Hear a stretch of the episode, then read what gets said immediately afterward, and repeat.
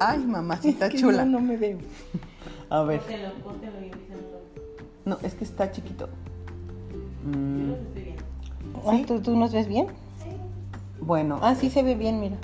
este, ok, ahí lo podemos poner por si hay comentarios. Así es. Bueno, más bien esperando los comentarios. Ok, pues, hola. Buenos Hola. días, buenas, sí, buenas tardes, ¿o qué es esto? Buenas tardes, ¿no? Buenas tardes. Sí. Bueno, pues nuevamente estamos aquí muy contentas de, de que nos acompañen, de tener oportunidad de compartir con ustedes en un tema que, eh, pues yo creo que a todas las mamás, así como que nuestro sueño ideal, Ajá, entre las cosas que anhelamos para nuestros hijos es que sean emocionalmente fuertes. así es. Esto eh, pues viene de que, de que todos sabemos y de cuánto se ha hablado de la importancia que tienen las emociones, el impacto que tiene Claro. las emociones en la vida de las personas. Entonces, eh, si tú tienes un manejo adecuado, eh, puede, es- te puede abrir puertas en la vida ¿O al revés? o al revés. Entonces, eh, pues empezaríamos nuevamente por, por explorar qué son las emociones, porque creo que ya hemos tocado este punto en, al- en alguno de nuestros temas, de nuestros videos, pero siempre vale la pena hablar de, cuando hablamos de emociones, ¿de qué estamos hablando? Como punto de partida. Así es. Creo que eh, es, como dices Gina, importante definir para que después entendamos dónde estaría la, fortaleza y luego cuáles son los ocho puntos que proponemos para desarrollarla. Eh, las emociones es un tema que como es inherente a lo humano, se ha pensado, se ha trabajado desde toda la historia. Así es. La gente que se dedica a pensar ha, ha pensado en el tema de las emociones y, y ha tratado de descifrar qué son, cómo se comen y qué papel juegan en nuestro desarrollo o en la manera en que llevamos nuestra vida. Eh, en la, digamos que el desarrollo de este, del trabajo de emociones tiene mucho que ver con eh, también el desarrollo de la ciencia y claramente con el desarrollo de la filosofía.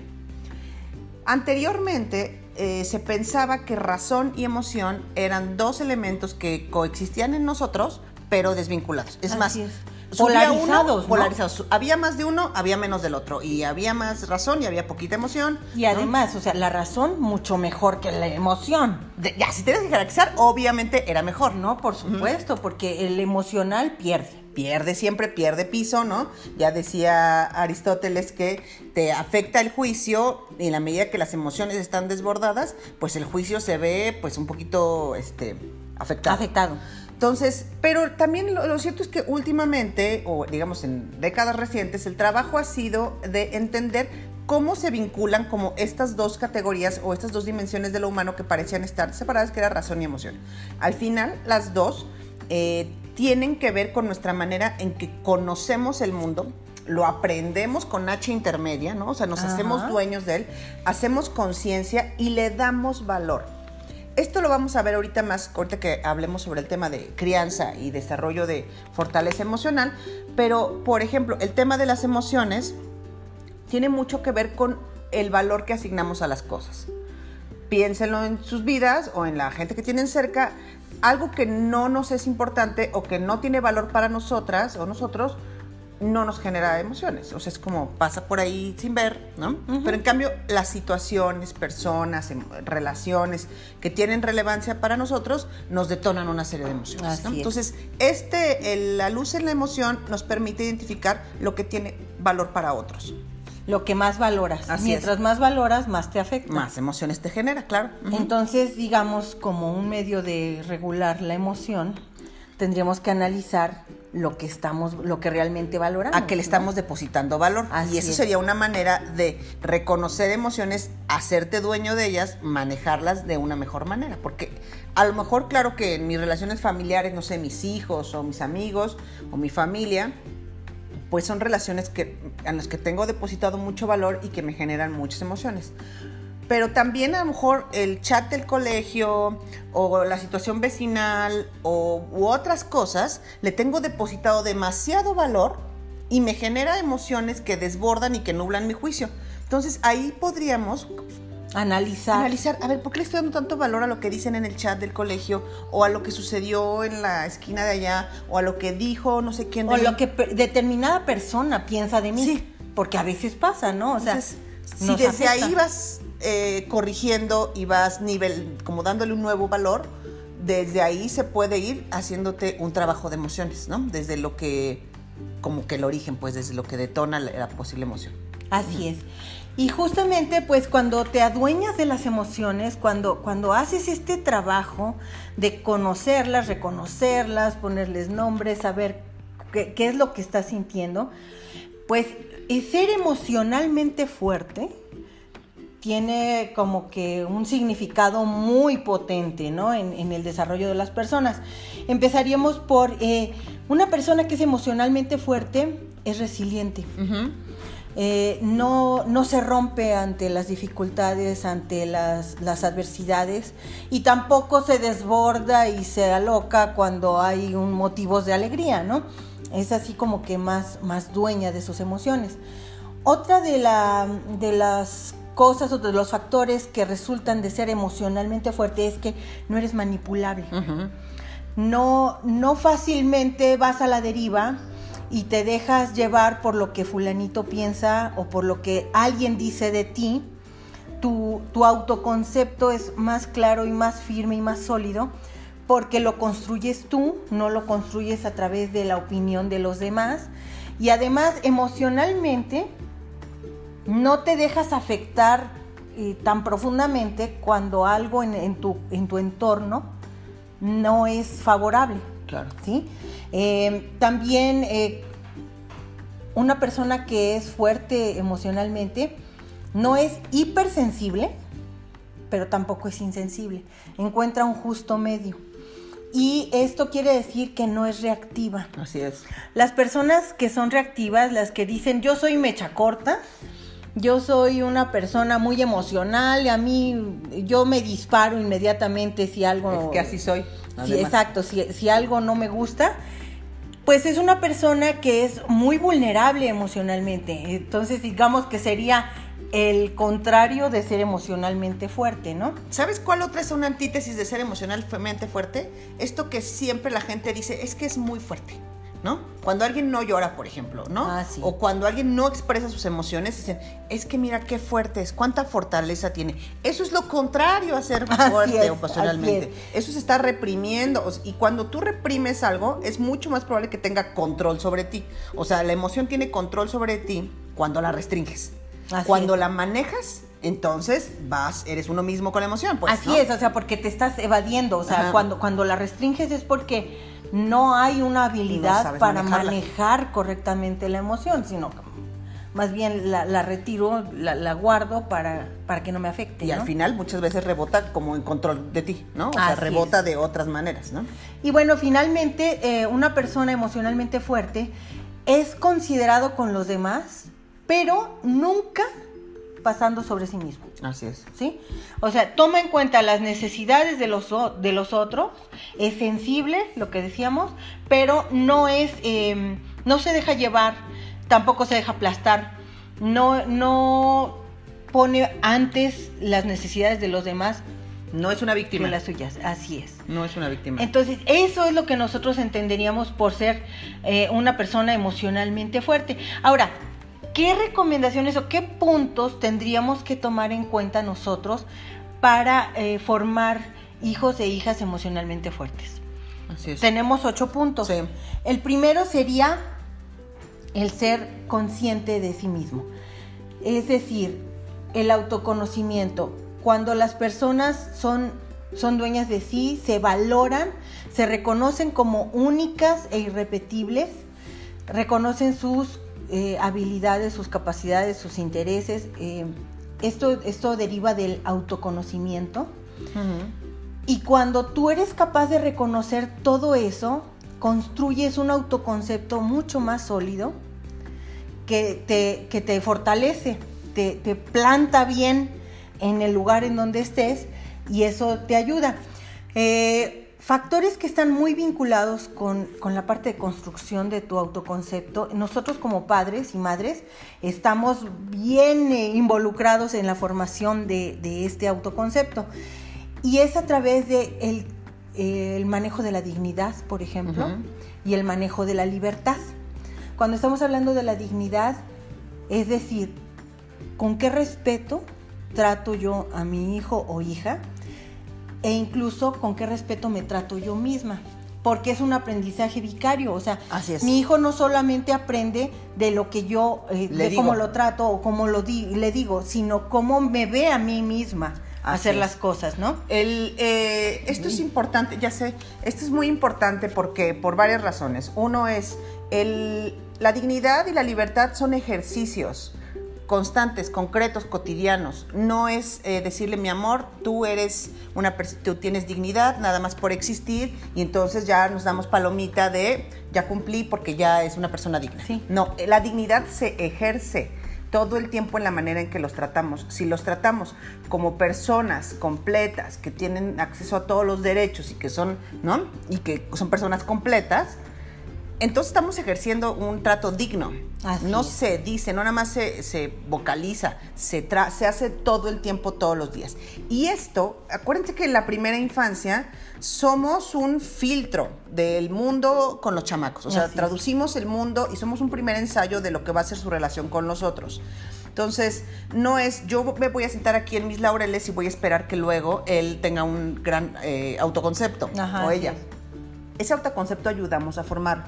No necesariamente se forma a partir de echarle porras de todas las cosas que hagan. No es para ahí, no es así, mi amor, eres un campeón, uy, eres el Bueno, mejor. pero es que eso también es falso, Eso es falso, porque también es, o sea, porque eso tampoco es cierto. Tampoco es un campeón en todo lo que haga, ni es el mejor en todo lo que haga o la mejor. Entonces, este, esta información certera, basada en evidencia, claro, cuidante y amorosa y demás, que nosotros podamos transmitirle con nuestras palabras y con nuestros hechos, eso ayuda a modular su autoconcepto. No es nada más, no es una retaíla de, de porras y de, No. y de ala- y de halagos es decirle, mira, esto que hiciste, qué bien te quedó, o esto cuánto trabajo te costó, qué persistente fuiste y vas avanzando, ¿no? Porque no es que todo les va a salir perfecto a la primera, a Claro, nadie, claro. a nadie.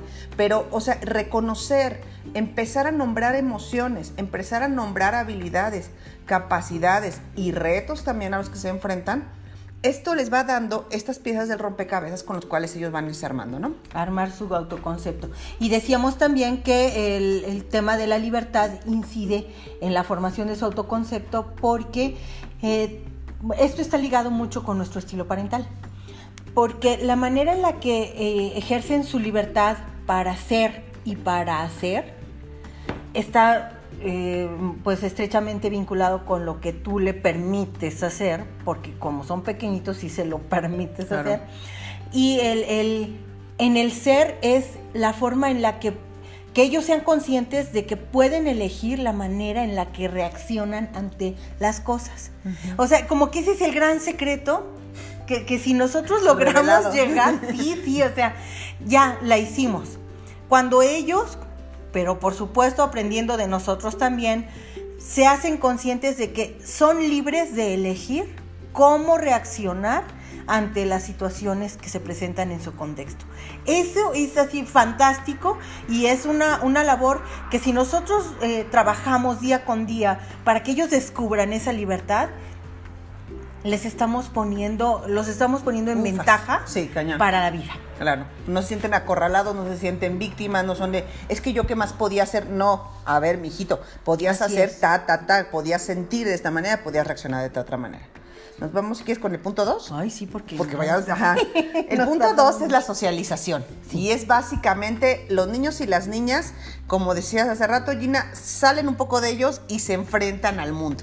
Ah, resulta que hay otros que no son solamente mi mamá, mi papá, Así mi es. abuelo, sino que hay otros con O mayúscula, ¿no? Así y cómo es. me empiezo a relacionar con estos otros. Cómo empiezo a hacer lazos o a no hacerlos, qué retos, qué complicaciones me empiezo a encontrar, las afinidades con otros también te dan información sobre ti mismo, ¿no? Así es. La integración eh, con, con los demás es, es como que el parámetro que nosotros tomamos, el indicador que nosotros tomamos en cuenta para hablar de, en términos de socialización de niños y niñas es su capacidad para integrarse con otros. Y cuando vemos que no, puede, no se integran o que se les dificulta o que no está siendo tan, tan sencillo para ellos re- relacionarse con los demás, pues nos preocupamos. Claro. Pero un error que cometemos a veces es que queremos forzar las cosas. Entonces, eh, no, no, es que tienes que ser, tienes que tener amigos y, y lo sigues llevando al mismo lugar en donde no logra integrarse. Y es que hay veces que tendríamos que preguntarnos si somos patos o cisnes. Esto es lo que yo te comentaba hace rato. Pues a lo mejor lo que tenemos es un cisne y tú lo estás llevando en, en- en un ambiente en donde hay patos. Entonces, eh, él no se siente cómodo, no tiene afinidad, no hay intereses en común porque no, no pertenece a ese grupo. ¿Cuál sería nuestra tarea como papás o mamás para favorecer la socialización de nuestros hijos? Ampliar el mosaico de actividades y de ambientes en, el, en los que puede desarrollarse nuestro hijo, porque a lo mejor las opciones limitadas que tú pusiste enfrente de él no eran de su agrado, no eran lo que él, en donde él puede ser, explotar su muchosidad, Así es. decíamos.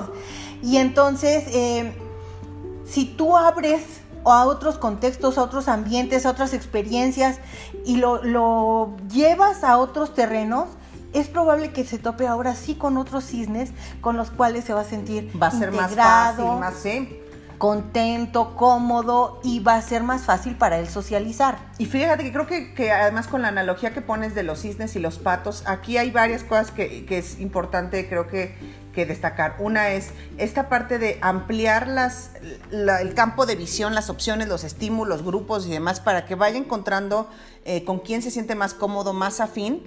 Sin embargo, es también es parte de la socialización y de la importancia aprender, saber que es un cisne y que está en un estanque de patos y que en, es- y que en ciertos momentos tiene que porque dice, bueno, pues sí soy cisne y son patos, pero los dos nadamos, ¿no? O los Así dos es. tenemos patitas con cosas ahí en medio, así. Ajá, ya sí. O sea, tenemos algo en común que nos permite en ciertas situaciones socializar lo necesario. No es mi hit, no es mi donde va a estar mi corazón, pero, pero también aprendo a desde mi cisnecidad a convivir con los patos porque Por tenemos supuesto, puntos, ¿no? Por supuesto.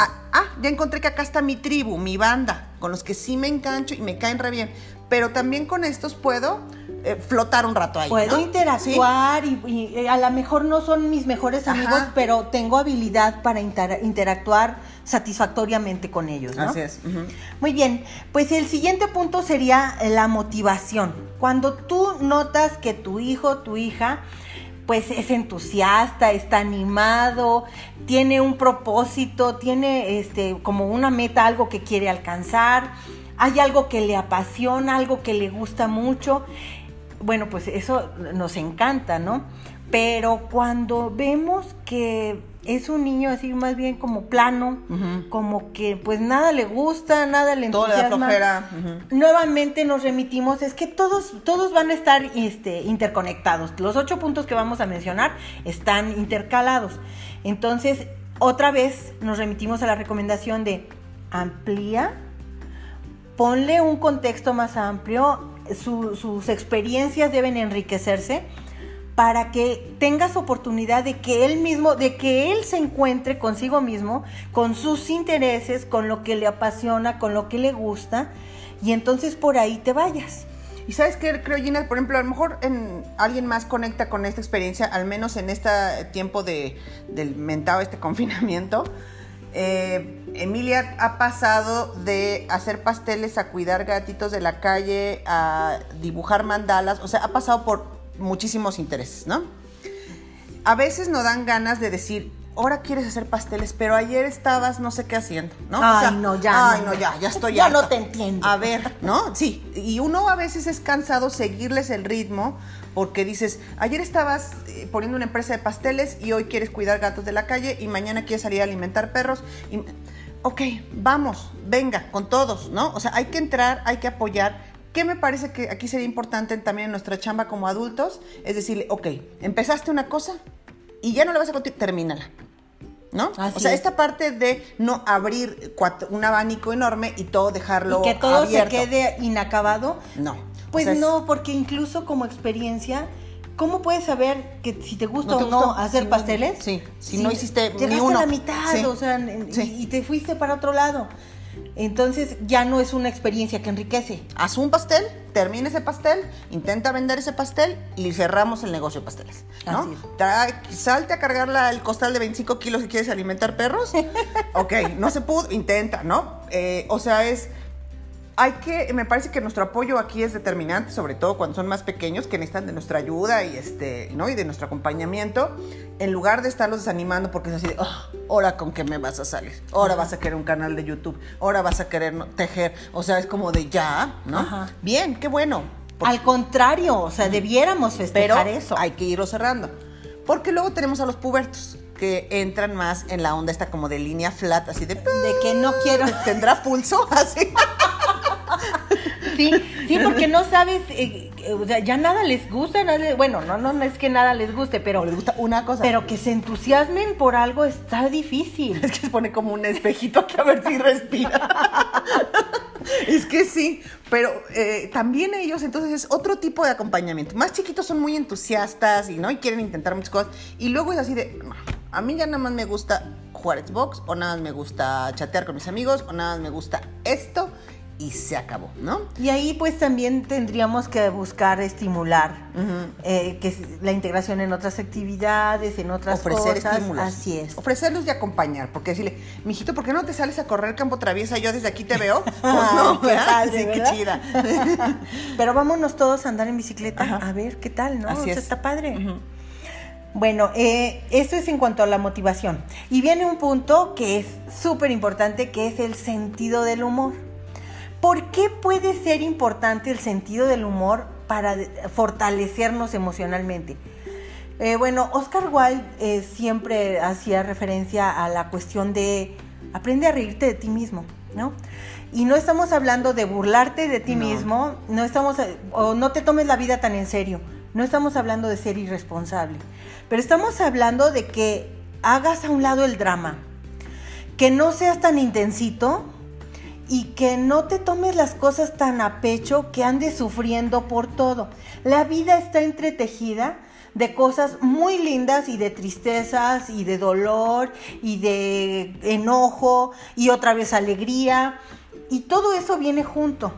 Entonces, la capacidad del buen- la- de, de tener un buen humor, de- del humor, es, es una capacidad de ver las cosas desde un enfoque menos trágico, lo cual te va a ayudar mucho cuando vengan las embestidas de la vida, las tempestades, a mantener la fortaleza, a mantener el ánimo. Y mencionábamos también que el humor está eh, estrechamente ligado con el desarrollo del pensamiento. ¿no? Claro, O sea, o sea, se requiere como que te lleva a otro nivel. inteligencia, se requiere creatividad para el desarrollo del- de, un buen sentido del humor. Y el sentido del humor también se forma en casa. Si tenemos niños y niñas que ante cualquier cosa se los festejamos y nos revolcamos de carcajadas nada más de manera condescendiente porque ay, qué simpático, no, no. O sea, si no es chistoso, no es chistoso. O sea, porque si no, es que luego crece la gente muy deformada y dicen cualquier cantidad de sandeces y están esperando que se los festejes y no es chistoso. O sea, el humor requiere una entender la estructura que es básicamente es el humor rompe con lo que se espera, ¿no? O sea, por eso cuando alguien se cae es chistoso, pero es un humor muy elemental. También los comentarios, el uso del lenguaje, el manejo de las expresiones, el entender desde otras perspectivas, todo eso son eh, sentido del humor, ¿no? Así es. Entonces, el sentido del humor no tiene que ser solamente medible en carcajadas, o sea, tiene que ver justamente con esta perspectiva de la vida de decir, eh, así como hay quien busca su cebollita para llorar de todo, ¿no? También hay quien dice, ok, aquí hay otra perspectiva. Y pues pasó esto y pues mala tarde y ahora vamos a ver cómo le damos la vuelta. o sea, Así es. te ponen una, una perspectiva de un poco más control. Porque el otro es, uy, ¿no? Se acabó esto, no salió, no sé qué. Así es, es, es mí". tragedia, es tragedia, es victimismo. Sí, Ajá. Y lo otro te permite tener una distancia con, las, con los eventos y posiblemente un mejor control, ¿no? Un mejor manejo, pues, de la situación. Así es. Y bueno, pues nada más para cerrar esta cuestión del humor y la burla, eh, pero, eh, sí, hay que, hay que distinguir. Sí. La burla no es aceptada en ninguna circunstancia. El buen humor no implica burlarte y hacer comentarios chistosos a costillas de alguien, porque entonces ya estamos ahí sembrando algo muy feo y muy malo, que no tiene nada que ver con el buen humor. ¿sí? Bueno, una vez que hicimos esta distinción, pasamos a un punto mágico, que es el desarrollo del pensamiento crítico. ¿De qué estamos hablando con el pensamiento crítico? Básicamente, el pensamiento crítico es eh, un filtro ante la información que llega del mundo o ante la que escucho, pues, o la que, los estímulos que llegan, es qué me quedo y qué me permite hacer mejores juicios. Es identificar y discriminar información que tiene mejor evidencia o argumentos que están más sólidos. Y con esos me voy quedando. Eh, nos permite deshacernos de prejuicios, de creencias eh, vanas, pues en el sentido que no tienen contenido, que no tienen sustento, de manipulaciones, de que es que el otro me dijo. Ah, ¿Y el otro quién es? ¿Me explico? Claro. Este. Hola Cristina, ¿cómo estás? Em, entonces, la formación del pensamiento crítico es un asunto que va a través de toda la vida, pero que la podemos identificar en los enanos cuando son chaparros que se preguntan cosas, que cuestionan, que no se quedan con la primera información. No necesariamente que sean alegones, no vamos por ahí, o sea, no tiene que ver, cuando dicen, ay, es que es muy crítico y la verdad es que nada más está alegando, eso no es, eso es, eso es muy muy básico, pues es nada más decir, tú me dices sí, yo te digo no. Eso no tiene, como que no va para ningún lado. El pensamiento crítico lo que busca es de todo lo que hay, de toda la información que hay, con cuál, cuál es mejor. O sea, desarrolla una capacidad para identificar mejor información basada en cuál es más sólida, cuál tiene más evidencia que la respalda, cuáles hay más, hechos que lo, que lo sostienen. Y esa me quedo, ¿no?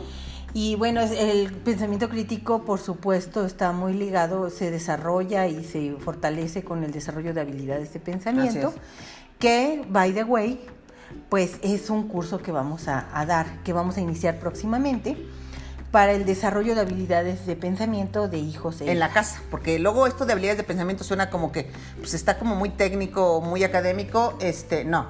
¿Cómo hacerlas en, en la casa, casa? nosotras acá en el hogar, en el ambiente familiar, que sea un ambiente que estimule el desarrollo de habilidades de pensamiento.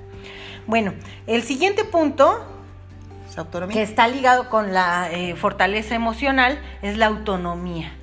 La autonomía la entendemos como la capacidad de valerte por ti mismo. Y entonces, por supuesto, eh, está bien, bien este, vista Ligada. la relación con el estilo parental. Nosotros fomentamos o inhibimos la autonomía de los hijos con nuestro estilo parental. Muchas, en muchas ocasiones ya hemos mencionado, padres que son demasiado sobreprotectores, eh, tienden a hacer todo por el hijo, a protegerlo, a cuidarlo y entonces la autonomía se ve muy limitada, se ve reducida. Entonces, eh, cuando tú logras eh, que los niños tengan confianza en que tienen la capacidad para desarrollar las cosas dentro del contexto de su edad, considerando Claro. su, eh, el- eh, su edad y sus, y sus condiciones. Razonables, pues Así sí, es. exacto. Entonces, bueno, pues eh, por supuesto que el hecho de que se vayan valiendo por sí mismos es maravilloso. Y otra de las formas en las que se manifiesta la autonomía es la toma de decisiones, que desde muy temprana edad nosotros debemos fomentar y debemos eh, promover para que cada vez las decisiones vayan siendo más complejas y más apoyadas en el razonamiento, con el propósito de que cuando lleguen a la adolescencia ya estén en las grandes ligas de la toma de decisiones y, y realmente tomen decisiones Y correctas. es que tienen que estar un poco en la adolescencia.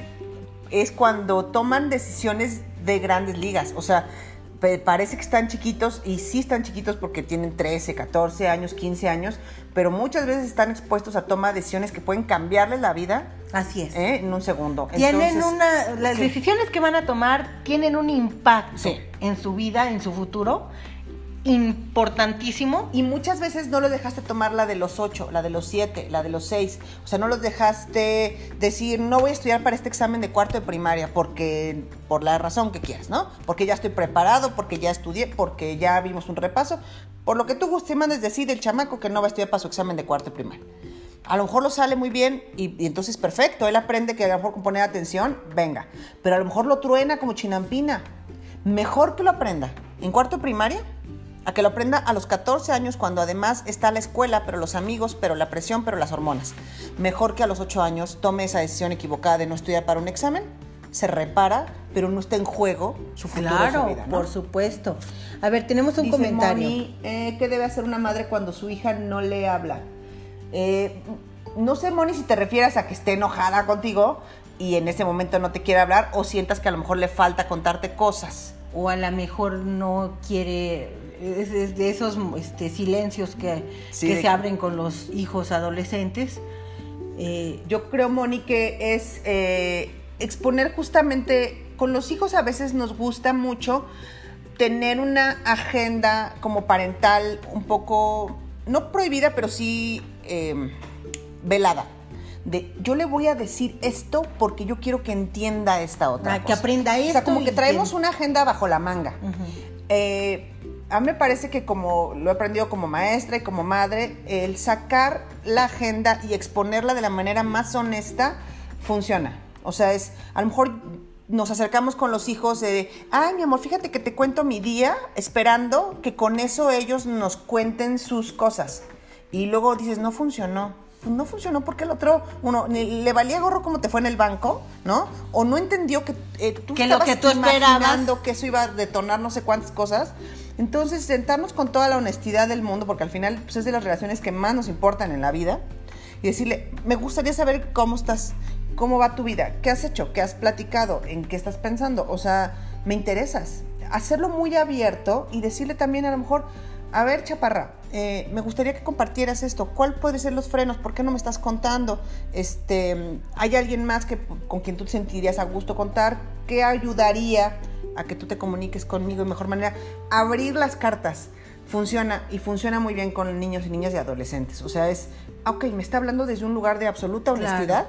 No hay una carta que está jugando aquí rara que luego los niños dicen, "Ay, ¿quién sabe qué quiere mi mamá? ¿No? y entonces abrir las cartas me parece que es una opción, eh, Moni. Ojalá que funcione y si no, pues aquí estamos. ¿no? Como, como un buen principio, yo creo también puede servirte buscar temas en común. O sea, digamos, empieza de, de lo facilito Sí. como en todo, de lo más sencillito a lo más complejo.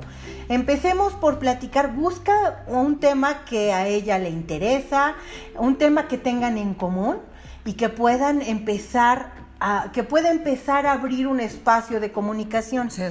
Esto puede ser como un principio que puede ir generando un ambiente más propicio para ir profundizando en los temas que realmente tú quisieras Claro. eh, conocer. Pónganse a hacer algo juntas, hagan algo que le interese, pónganse a hacer unas galletas, sálganse a caminar, vean una peli juntas, o sea, como estos espacios donde eh, se pueda como que facilitar la posibilidad de comunicarse, porque Así a veces llegar en seco, ¿no? en Así, frío, o sea, Sí.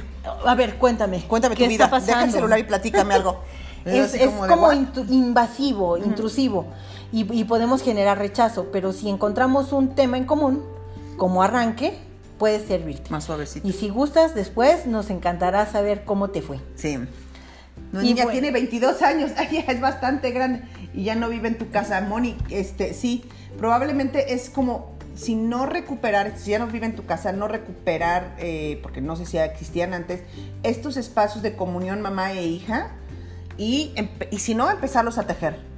O sea, si a lo mejor mientras vivía en casa la relación fue de X o Y manera, el audio es muy bajo. ¡Ay, Carmen! ¿Los demás nos escuchan? Vamos a acercarnos el microfonito.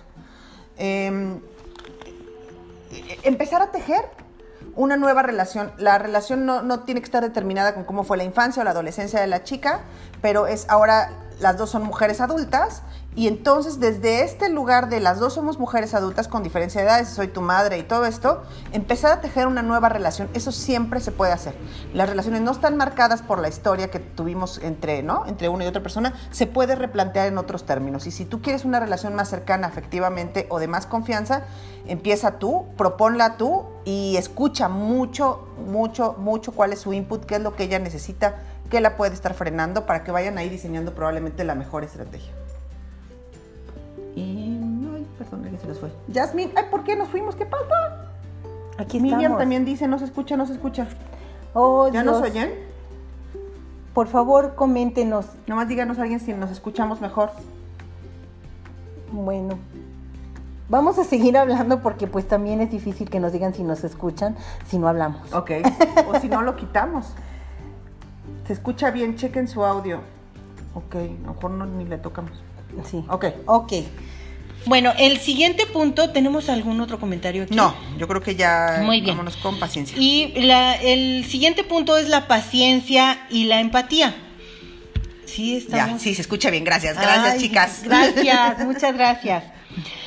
Eh, bueno, cuando hablamos de paciencia y de empatía, pues ya también estamos hablando de una construcción, una capacidad de construir relaciones interpersonales, eh, pues en equilibrio, Así ¿no? es. en unas relaciones en donde tomas en cuenta las necesidades del otro y además tú desarrollas la capacidad de, de escuchar, de tomar, eh, de ser paciente, de ser tolerante, sobre todo tolerante a la frustración. Y entonces, bueno, eso nos da una gran capacidad para interactuar con personas y para eh, habilidad para interactuar en cuestiones incluso de conflicto. Así es. A no ser reactivo, que esto es lo que decíamos hace rato, ¿no? Así es. No rebotar así como chinampina. Explotar, o sea, en el momento en el que algo sucede en mi entorno, yo solo exploto y digo lo primero que se me ocurre. Ay, y luego se la tienen que echar los demás porque así soy yo. Ajá. ¿No? Ah, sí. Ahí aguántense. Porque ya ven que hay muchas personas de yo soy así y pues Así me tienes que querer. Ah, caray. yo creo no. Así, así, así no va la vida. Sí, no. Y por último, ya el último punto que tenemos eh, considerado para formar personas emocionalmente fuertes es fomentar la creatividad. La creatividad regularmente está vista como... eh, Es toda una habilidad de pensamiento. Así es. digo, perdón, una dimensión de pensamiento de la creatividad y es algo de lo que ya hemos hablado. pero ¿no? regularmente está vista como la capacidad de generar eh, actividades artísticas, ¿no? O Ah, sea, sí. Está muy vinculado con el arte. Bueno, es un concepto que, este, que está muy familiarizado, pero realmente nosotros no nos estamos refiriendo a eso.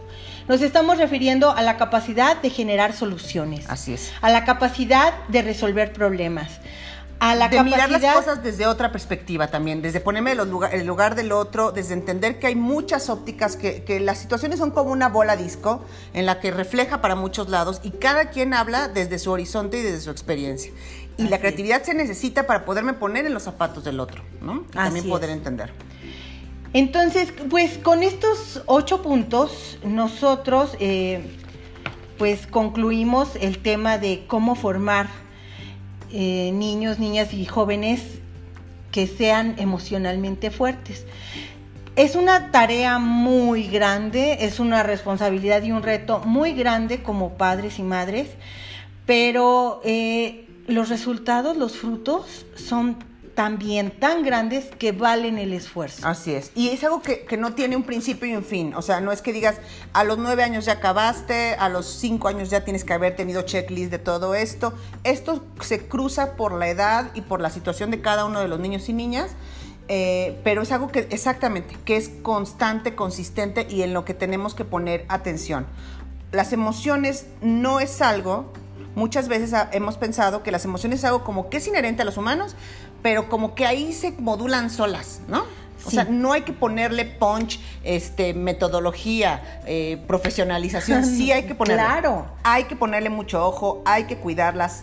Eh, no, no, no crecen así nomás como la hierba y se, y se maduran como la hierba. O sea, y mucha de la inteligencia emocional, perdón, o de la fortaleza emocional, tiene que ver con que lo que luego llamamos madurez. Así es. ¿no? Lo que eventualmente se vuelve lamentada madurez tiene que ver con este adueñarse de tus emociones de la persona que eres y sin perder de perspectiva que estás en- rodeado de un montón de otros que también tienen todo esto, ¿no? Así es. Entonces es, eh, ¿cómo podemos hacerlo? Hacerlo todo el tiempo, hacerlo empezando por nosotras como siempre. O sea, primero nosotras tenemos que cuidar y, fortalecer nuestras propias emociones, hacernos dueñas de nosotras y luego ir acompañando a los chaparros. Así es. Y bueno, pues eh, no tenemos más comentarios. Les agrade- agradecemos muchísimo el que nos compartan, que compartamos este tiempo, que nos escuchen, que nos den oportunidad de platicar con ustedes acerca de temas que, que resultan relevantes para la crianza de niños, niñas y adolescentes. Y bueno, pues les deseamos un muy buen fin de semana y próximamente haremos eh, la publicación de nuestro próximo tema. Gracias, gracias por su participación, porque eso no saben cómo nos alimenta y nos hace, este, nos emociona mucho, ¿verdad? Muy felices. Así es. Gracias. Hay que finalizarlo acá también. ¿o no sé? Espérame, déjame.